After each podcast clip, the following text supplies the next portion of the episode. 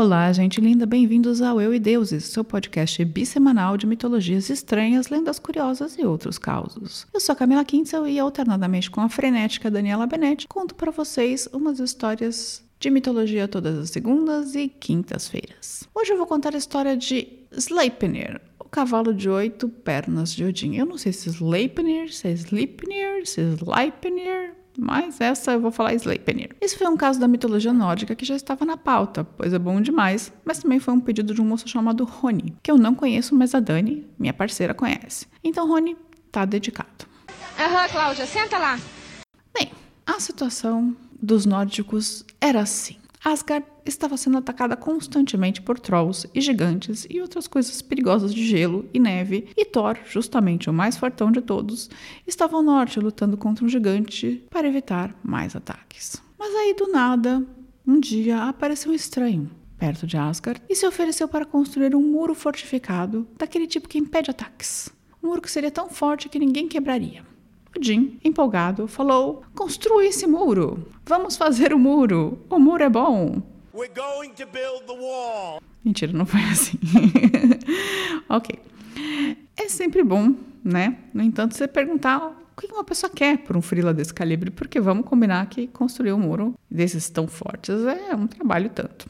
E o nosso pedreiro estranho e sem nome, ele não tem nome. Tipo esses pedreiros de filme pornô, fortão, que aparece do nada, é, sem ser chamado. Bem, ele, ele falou o quê? 20 reais. Eu quero o sol, a lua e a mão da deusa Freia em casamento. Bem, é, não pediu pouco, né? Mas também o trabalho era pesado. Vamos dizer que os conselhos dos anciãos de, de Asgard deviam ter desconfiado que ali que não era muito normal, né? Isso não era um pedido normal. E que nosso pedreiro, talvez vamos chamar de Bob, Bob o construtor, fosse na real algo como, por exemplo, um Hrimtur, um gigante de gelo de Niflheim, talvez, inimigão, inimigão de Asgard, talvez eles pudessem ter desconfiado de alguma coisa assim. Mas não, eles não pensaram nada disso, que aquele pedreiro, tipo, com um porte meio de gigante, fazendo pedido pelo sol, pela lua para construir um muro, talvez fosse uma coisa esquisita, mas eles não acharam nada disso e falaram: não, vem aí, vamos, vamos topar. Ô simpático, para de formar caô. Ô simpático, para de formar caô mais. Esse negócio com você, mas a gente vai dar algumas condições. Todo o trabalho deveria ser completado em um inverno. Se qualquer parte do muro não estivesse pronto no primeiro dia do verão, o construtor não receberia nada pelo seu trabalho e também não poderia ter ajuda de nenhum homem. O construtor argumentou que um cavalo não seria um homem, então ele usaria o cavalo como ajudante e os deuses deram ok, beleza, vai fundo, ajuda com a ajuda do Pocotó aí. No primeiro dia de inverno, ele começou a trabalhar com afinco e construiu, viu?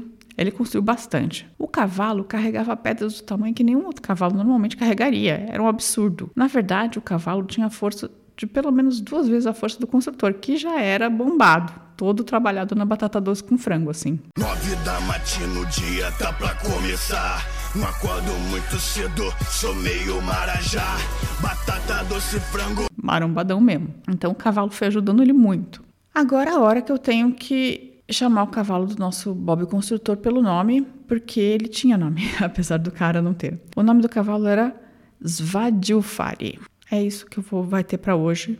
Svaldilfari, eu não sei falar isso. O bom de fazer podcast de mitologia é que você passa vergonha em várias línguas. Muitas línguas, sempre passando vergonha. Tem os deuses aí, né? Então, o cavalo lá ajudando, o cara muito fortão a construir o um muro para proteger Asgard. Os deuses, vendo que ia dar ruim logo, porque o cavalo arrasava no crossfit de muro, assim. Tem que ser monstrão, tem que ser monstrão, tem que ser. Ficaram furiosos porque iam perder o Sol, a Lua e a deusa Freia e resolveram descontar em quem? Em Loki, claro. Porque Loki estava aí para isso mesmo, né? Para levar porrada. Caso eles perdessem, ameaçaram Loki que o torturariam eternamente, que ele teria uma morte ro, ro, ro, ro rosa. Então Loki falou: Ah, quer saber? Vou dar meus pulos, porque senão eu vou morrer, né?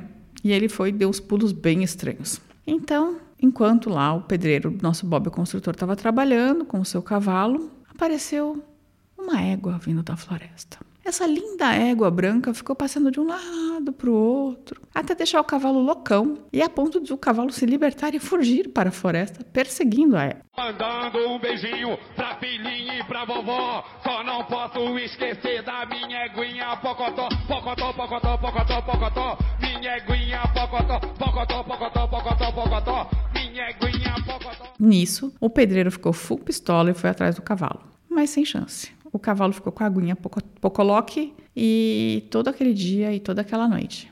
Então, tipo, o cara ainda tentou correr atrás do cavalo, mas, meu, o cavalo estava bem motivado pela égua. O pedreiro ficou tão puto que no ataque de pelanca resolveu destruir todo o muro, porque ele sabia que não ia dar mais tempo, sem o cavalo ele não ia conseguir. E era tanta raiva que ele acabou perdendo o disfarce dele e ele realmente mostrou quem ele era, um gigante disfarçado. Como isso é mitologia, né, e tudo tem, tudo funciona exatamente ao mesmo tempo, nisso, já quando o, o cara estava tendo um ataque destruindo o muro e caiu o disfarce, Thor chegou, que estava justamente no norte matando uns gigantes. E aí ele olhou e viu o quê? Um gigante. Aí aproveitou, pegou o martelão, fez o martelão cantar e esmagou a cabeça do pedreiro. Martelo! Os deuses tinham considerado também o acordo desfeito, pois eles perceberam que, na verdade, eles não estavam, não tinham contratado só um pedreiro humano, mas sim um gigante, né? No final, daí tudo deu certo, né? Porque a Freia nunca teve que casar com um gigante disfarçado, o Sol e a Lua permaneceram no mesmo lugar, o muro, infelizmente, não foi construído, mas tudo deu certo. Mas aconteceu alguma coisa, o Loki desapareceu por um tempo. Até que no final do verão ele voltou.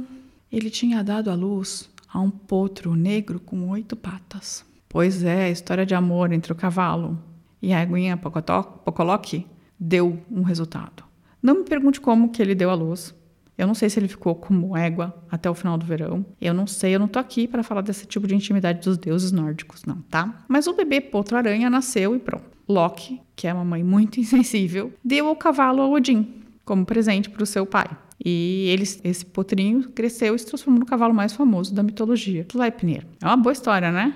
Se você quiser saber mais sobre mitologia nórdica, o lindo do Neil Gaiman tem um livro sobre o assunto. E o Sleipnir aparece também no universo Marvel, então você pode ler uns livros ou uns gibis. Olha só, a gente está até facilitando a sua vida agora, hein? E se você gosta desse podcast, divulgue ele para os amigos, gente. Porque com mais gente só é que a gente vai, vai, vai valer a pena a gente continuar fazendo e tal. E, mas assim, é de graça, a gente não pede nada por ele, dá uma trabalheira, então você, se gosta, fala para seus amigos, ah, eu ouvi lá, você aprende alguma coisa, tenho que falar para gata, pro gato. No mais, tenha uma boa semana. Se você quiser falar com a gente, estamos sempre por ali, pelo Face, pelo Insta, nos direct, direct messages, nos DMs ou no e-mail contato arroba euideuses.com.br. Tenha uma ótima semana e evoé. Bye bye!